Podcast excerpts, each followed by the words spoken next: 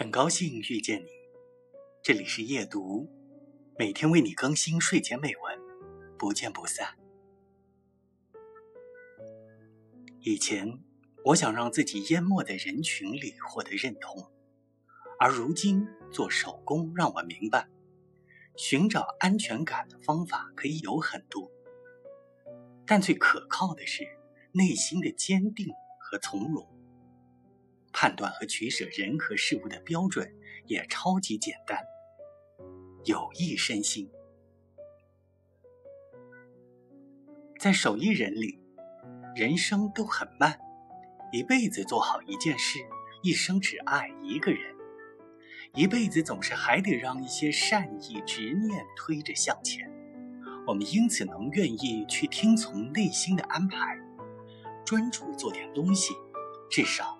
对得起光阴岁月，生活的美好，就是和喜欢的一切在一起。